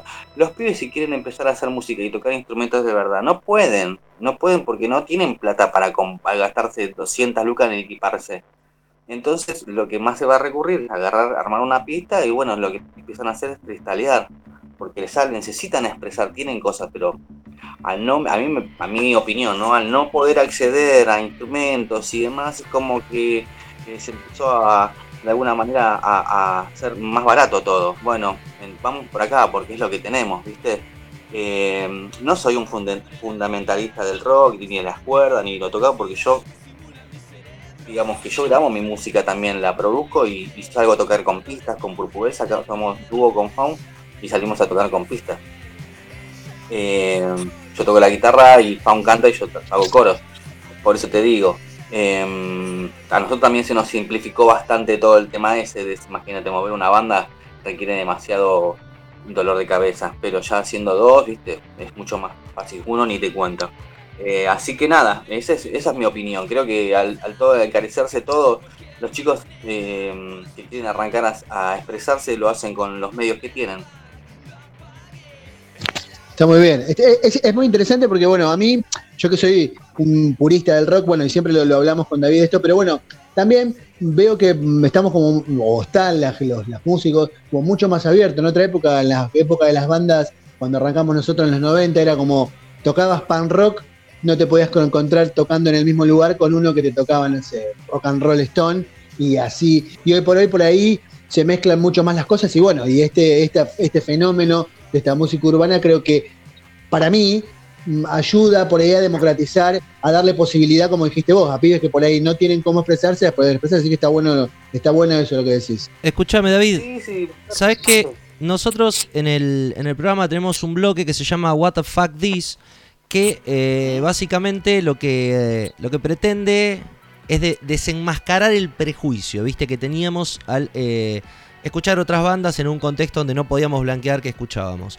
Y por ahí la palabra prejuicio es lo que, lo que quiero remarcar. Vos por ahí en otros tiempos, utilizando recursos electrónicos, costaba meterse en el, en el plano del rock. Hoy por ahí eh, la, propuesta que, hacen con, con Faun en Purpubel, ¿trajo algún problema o, se pudieron meter directamente teniendo en cuenta eh, la, la- la estructura en la cual plantean el show? Mira, es muy loco lo que pasa con Purple. Yo te lo voy a hacer resumido. Estamos haciendo, estamos reviviendo canciones que compusimos en los 90. Claro, que era más, natu- más normal eh, el maquillaje, eh, la, la transformación. Como que hubo una época en la cual también se fue diluyendo esa parte y conformando otros esquemas de la música. Por eso te pregunto, hoy día con todas estas reformas, con todo esto, con todo este nuevo pensamiento, el lugar donde están trabajando, no, no sé, entra en conflicto o todo lo contrario, hay más puertas abiertas. No, no, todo lo contrario. Purpubel es como que siempre eh, las fechas y los lugares siempre nos están invitando, siempre, bueno, pudimos eh, llegar a tocar ahí en, el, en la cúpula del CCK, que que a lo más que pudimos llegar hasta antes que arranque la, la pandemia, ¿no? Eh, así que te digo que siempre nos están abriendo las puertas, siempre nos están invitando, ahora que se están abriendo de vuelta los lugares con protocolo y todo, se puede salir a tocar en vivo con público, la verdad es que nada, eh, se vienen abriendo las puertas y nos están invitando y eh, prontamente ah, te voy a adelantar alguna noticia bastante, bastante copada. Ahora no quiero abrir la boca porque viste cómo es, todavía no, no, no. Ah, no hay que... Pero se vienen, como dicen ahora que siempre están bardeando a los, a los músicos por memes que dicen, bueno, se vienen cositas, bueno, se, se vienen cositas. Che, vamos a escuchar algo de Purpubel, ¿te parece? Decime un tema. Sí, me parece. Dale. Decime vos qué tema querés escuchar. Eh, pone, pone el primero que, eh, no sé, cualquiera del disco ese me gustan todos. Cualquiera. Vamos a escuchar El Monstruo. Estamos con Dave Molina.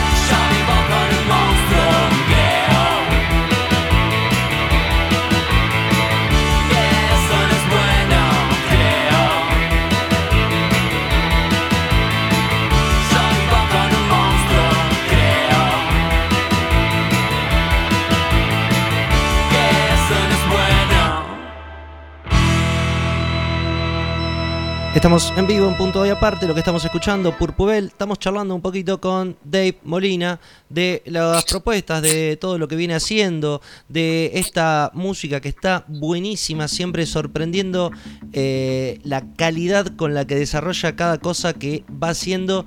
Y bueno, ¿dónde podemos escuchar tu material? Porque ya no sé qué es lo que... Cómo, cómo promocionarlo, Pur- Purpubel o Dave. eh, Sí, de- Dave los dos, mira. Purpurel está ahí en Spotify y en YouTube. eh, lo pueden escuchar ahí. eh, lo mío de Dave Solo también se llama, el disco solista se llama eh, Pop Apocalipsis, que también está en YouTube y en, en Spotify. Así que si Es, es mucha la, versatilidad que tenés, esto es más rockero, más al palo. eh, y, y cuando vas a lo electrónico se nota, ¿no? Esa, esa mezcla del rock que, que lo tenés eh, en, el, en el ADN y cómo lo, lo podés llevar también a, a la máquina, ¿no? Te hago una pregunta, ¿cuáles son las influencias que más eh, representan la composición que venís haciendo? Qué preguntita. Mirá, sí, sí, no, pero, me- pero me- posta, me no me digas 50 bandas, no me chamulles. No, no, no, no, no, no, no, justo voy a ir a algo puntual. Eh, depende de las situaciones de mi vida, siempre hu- hubieron dis- distintas bandas que me, me fueron influenciando. Ahora, en este momento, en este que estamos hablando, que vos me estás preguntando, yo te estoy respondiendo, efectivamente, que, Chamullo. Chamullo. que eh, estoy eh, altamente influenciado por el género shoegaze y dream pop, que es de música que, que nació en los, en los 90, un género que nació en los 90, con, con bandas como My Bloody Valentine o, o Slowdive y, otras también de, de- que, todo derivó de ese, de ese contexto. Eh, En este momento lo que más me, me está inspirando es eso, estoy a full con ese género, estoy escuchando todo lo que, que fue de los 90 y toda la gente que, que viene haciendo música nueva con ese género shoegaze, así que estoy 100% negro shoegazer. Bien, bien, bien. ¿Hace cuánto venís haciendo música? Em, a los 15 agarré la guitarra, tengo 40. Está bien. ¿Y notás un cambio sustancial en lo que por ahí venís, haciendo? Venís caminando, caminando, ¡pum! Cromañón.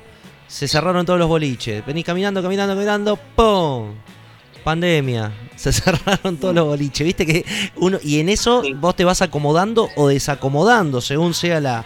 cómo estás parado. nos, siempre nos, nos vamos a adecuar a lo que está sucediendo. Si no podíamos salir a tocar y bueno, salió el streaming, que era la manera de llegar a, a la gente. Y sea lo que sea que venga pasando en ahora en más, en adelante, vamos a saber encontrar la manera de hacer llegar eh, el arte a la gente. No solo estoy hablando de la música, ¿no? el arte en general. Claro. Eh, porque no, este, el, mundo y la realidad y todo lo que nos oprime eh, a diario, eh, el arte es como el, oxígeno, es el agua. Si no tuviéramos el arte, al menos yo en mi vida, ¿no? Lo, tomo, es como que a mí lo que representa es lo que me da eh, esa cosa de poder seguir adelante con, con esto llamado vida, ¿no? Porque si no, no tendría sentido todo. Somos seres que solamente pagan impuestos y están todo el tiempo atrás de la plata para comprar un poquito de comida, ¿entendés? No, vamos a el arte lo que me despierta es eso, decir, no, no, no, no, tiene, tiene que haber algo más, ¿entendés?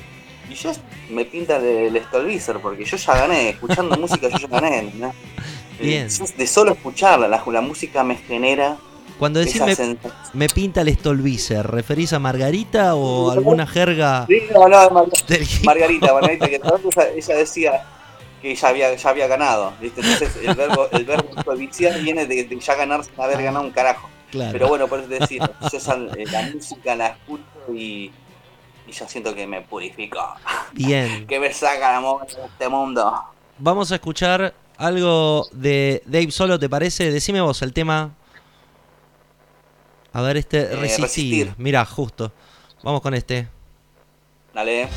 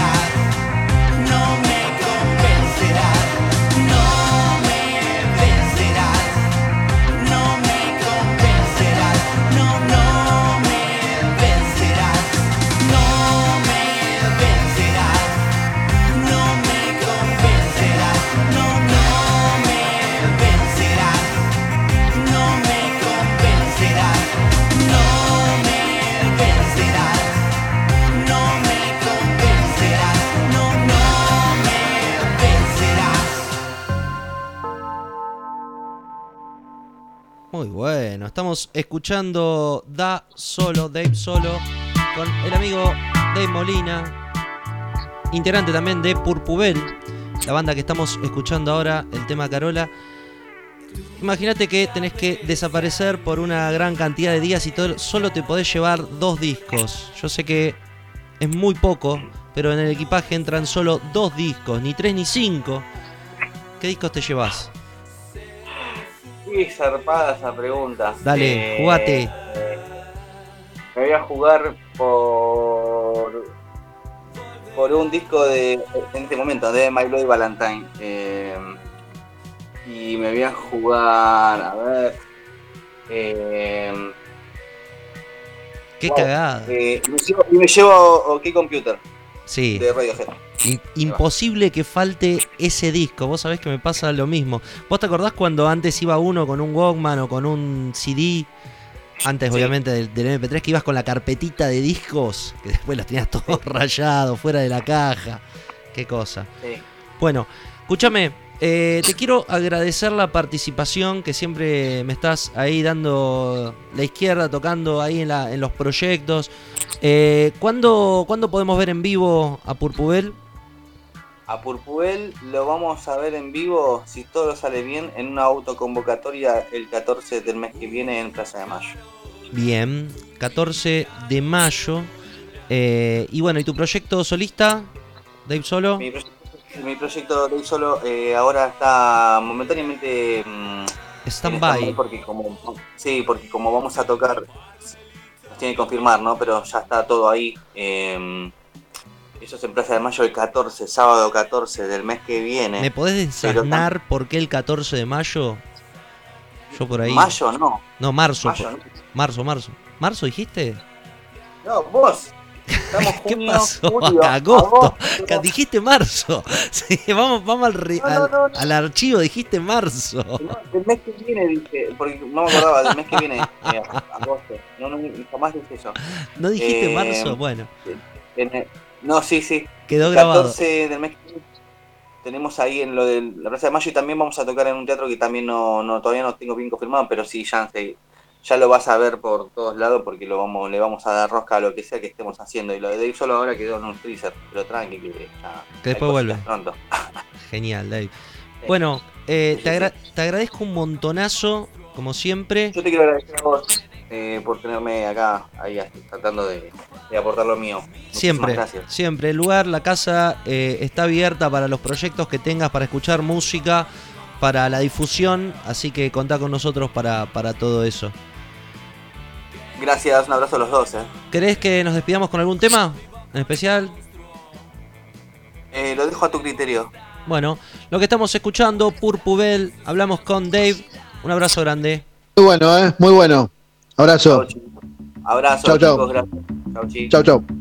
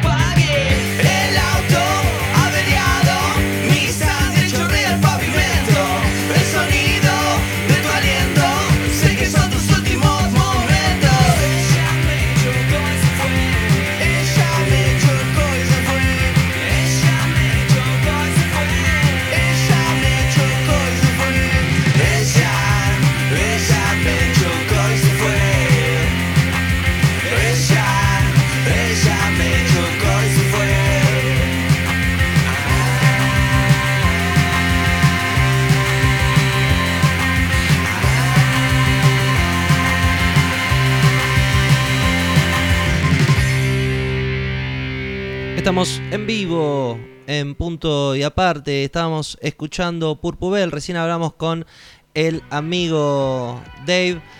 Quiero contarte que esto es un programa, un podcast que se encuentra alojado en un lugar, en un espacio, tiempo determinado que lo podés escuchar cuando vos quieras. ¿Dónde lo puede escuchar la gente?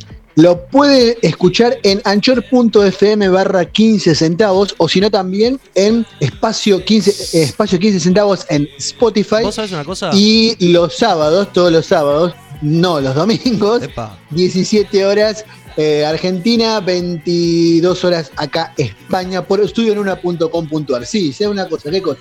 que en los ratings a mí me salen que en Estados Unidos nos escucha un 47% de la totalidad de la gente que sigue sumándose a la programación de espacio 15 centavos. Hay más gente en Estados Eh. Unidos que escucha este programa que en Argentina. Viste, nadie es profeta en su tierra. Eso es algo chico. que debería... Además, tenemos mucha entrada en la colonia latina americana. Bueno. ¿De qué lado nos ponemos? ¿Del lado- ¿Nos ponemos del lado, obviamente, de defender la revolución o qué? ¿O nos ponemos del lado de los gusanos? no. ¿De qué lado estamos? ¿De qué lado de la mecha te encontrás, amigo? Uy, qué frase horrible esa. Más Por- allá de que la canción está buena, la frase es horrible, porque más que la usan, y lo- lo- la, usan lo- los macristas, la usan los kirchneristas, es un horror. Es que te pone de algún de uno o el otro lado, o sos enemigo o sos de la alianza. De la alianza, ¿te acordás de la alianza? No, mejor no nos acordemos de la alianza. Qué cosa espantosa, por Dios. Este es un programa. Bueno, pero, pero Sí. vos decís que entramos en la colonia, tenemos que empezar a entonces a difundir más, este, más cosas así que le gustan a, a la colonia latina en Estados Unidos. ¿Qué, gente. ¿Qué opinás? Y yo creo que a la gente le gusta, por eso siguen escuchando y siguen confiando en todas nuestras producciones. Te cuento que podés eh, chequear que está Fama y Guita, que está Que se pudra, Disco Stu, siempre sorprendiéndonos con un disco nuevo. La verdad que el último disco Stu con The Chemical Brothers la rompió, no conoció esa banda y me, me gustó bastante, es entretenida. Siempre siguiendo ese, ese ritmo de, ¿cómo se llama? Eh, la que habíamos escuchado anteriormente. Eh, de ese estilo, Sí. habíamos escuchado a Fatboy Slim. Fatboy Slim, ahí está. Siempre- Habíamos escuchado uno, el mejor disco, uno de los mejores discos, y este que escuchamos para mí también, creo que es uno de los mejores de los Chemical Brothers. Hay otras bandas, lo que pasa es que por ahí, mm, como referentes del género, además, digamos que ya es algo como viejo esto, que ha quedado viejo, porque son discos de los 90, de principio de los no- de fines de los 90, de principio de los 2000, donde la, el Big Beat estaba como, tuvo su máxima expresión a mediados de los 2000, ahora ya no es, no sé en qué movida está la música electrónica, ahora he perdido un poco el rastro y el rumbo de esa, de esa corriente, pero, pero sí, está bueno siempre poder escuchar algo así, este, que no sea lo de tradicional, que suene a rock, porque a mí me Claro. gusta el rock, pero que vaya para otro lado. Tengo ganas de incursionar en, em, bueno, viste que estuvimos hablando del hip hop y del trap. Sí. He estado escuchando algunas cosas interesantes. Bueno, a cuento, ¿te acordás de que te conté de que vi la película de Notorious B.I.G. Y, Sí. y también un documental que hay también sobre la muerte de Tupac Shakur, porque me, me- me interesó, digamos, a raíz del... Y la verdad que mm, por ahí hay un disco interesante de Tupac que, que probablemente en algún momento lo, lo- lo- piquemos porque es un disco que ver. normalmente no escucharíamos, ¿no? El hip hop me encanta. ¿Sabes cuál es la única barrera que, que no puedo traspasar? El idioma. La idiomática. No sé claro, de qué sí. están hablando y me pierdo el 70%, entonces lo tengo E ahí. incluso, La- me gustan los loops, me gustan los ritmos, me gustan, pero me pierdo en, en saber qué dicen. Pero, y, y vos sabés que incluso hasta sabiendo, pues yo más o menos con el inglés me defiendo, pero es difícil porque Yo está con en un slang. ¿viste? En- en- claro, vos con los lunchacos, sí. Yo tenía una tijera, me guardaba una tijera cuando bajaba del bondi, ¿viste? Iba recagado a la casa de mi vieja en la espeleta. No, este, lo que, lo que pasa es que tiene, tiene tanto de lenguaje, mm, como decir, lunfardo o lenguaje Claro. coloquial o El lenguaje de la calle, que claro, que ese es slang, ¿viste? Entonces es muy difícil la barrera idiomática. De hecho, para ellos mismos, ah, incluso hay hasta diferencias entre de dónde sean la- las bandas. Claro, si son De del la lado, del lado este. de la costa este, de la costa oeste, tienen hasta New diferencias York. en las formas. Claro. de- exactamente, en las formas de hablar. Entonces, es muy interesante. Yo no había conocido nunca, o sea, había de, oídas, de referencias, algunas cosas. Me acuerdo que en el año, hace en los mediados de los 90, había visto una película que se llama New York City, que es de Wesley, Snipes, que hablaba del Bronx y de la época del furor de la, del crack, cuando fue la explosión del crack en Estados Unidos, de como dos capomafias que se habían hecho así multimillonarios, y que en eso se escuchaba esa música que era, digamos, como los primeros atisbos de esa, o las primeras apariciones, digamos, de masividad de esta música mm, hip hop o el llamado rap al principio.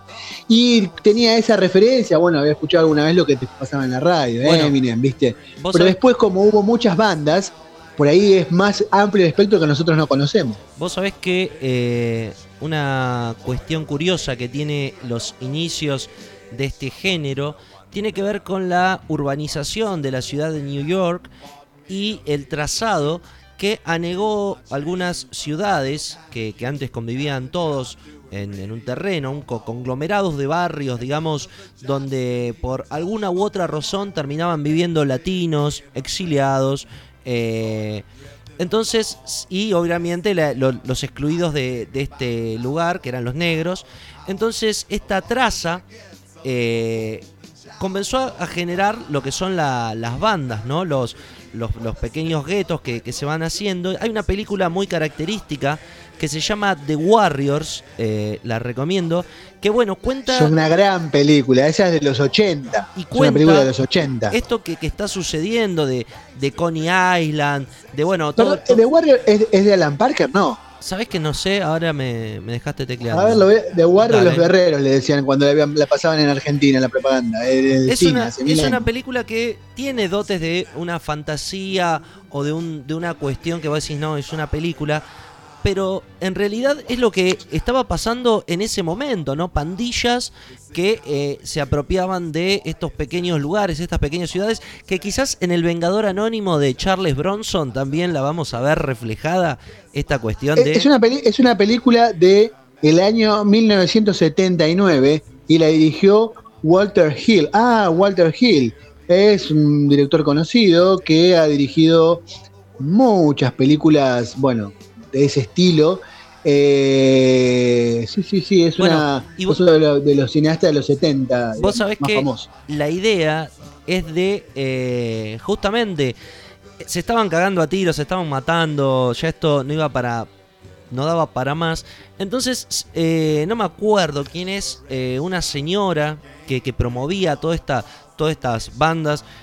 comienza a sacar un equipo a la calle, un equipo, la música, todo lo contrario, no divide.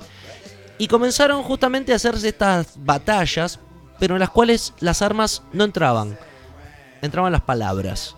Es muy interesante la historia del hip hop. ahí también, mira, hay una, una- un antecedente o algo que, que va por ese lado. Hay unas películas del breakdance, no sé si vos recordás la música, el baile, breakdance, que viene, Sí, digamos, sí. muy relacionado con esto, que donde se hacían de esas batallas que eran como que eh, suplían, digamos, el enfrentamiento físico Claro. a unas peleas de baile. Hay dos películas, hay una que se llama Breaking, que es del año 1981, y la otra se llama Beat Street, que también es más o menos de ese mismo año, 81-82, que más o menos hablan de lo mismo y están todas este, ambientadas en ese New York o la periferia, Brooklyn, el Bronx y toda esa zona de los barrios deprimidos, de la zona negra, justo que coincide también con el tema de la explosión de la, bueno, de la, la epidemia del crack, una explosión de violencia que hubo en esa época, en esa, en esa zona. Bueno, amigos, ¿sabes lo que está sonando? ¿Qué quiere decir esto? Nos vamos, pará, digamos que pasó que la pobre Pau que se mejore, que ah, está, sí, le mandamos está un beso con- grande. Con, Sí. con el puff. Se tiene que dar el Está puff con el Pau, pobre, sí. Bueno, pero ya eh, no hay mal que dure 100 años, así que supongo que la semana que viene la vamos a tener nuevamente en las filas de este de este de esta troupe. Así es. Amigos, yo por mi parte los saludo desde el fondo de mi corazón que no tiene lugar o como es. Eh, que no tiene fondo, que no tiene fondo. Son- algún día lo voy a usar en la vida real ese, ese latillo. lo tengo ahí picando. ¿Vos sabés de dónde sale eso? No, te lo ¿Sabés iba a preguntar. decía eso? Los saludo, los abrazo desde el fondo de mi corazón. Lo decía el turco Menem.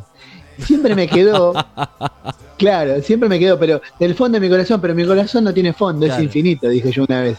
En una, ¿Viste esa noche cuando tirás, que estás así como entre ebrio y, asustanciado y tirás una frase y decís, qué buena cosa que dije? Después te das cuenta que es una boludez, pero en el momento pensás que es una frase gloriosa. Eh. Y entre mis amigos quedó como algo dando vueltas y nada, y así as- es que hasta el día de hoy la sigo utilizando. Muy bien. Amigo, nos vemos la semana que viene. Sí, profesor, cuando, cuando el aire lo disponga estaremos allí y no se olviden que esto se puede escuchar por anchor.fm barra 15 centavos y en espacio 15 centavos en Spotify. Así que escúchenlo y sumen a las estadísticas que queremos empezar a monetizar. Probablemente alguna vez lo logremos. Hasta la próxima semana, amigos. Nos vemos. Chao, loco, un abrazo. I'm a homo.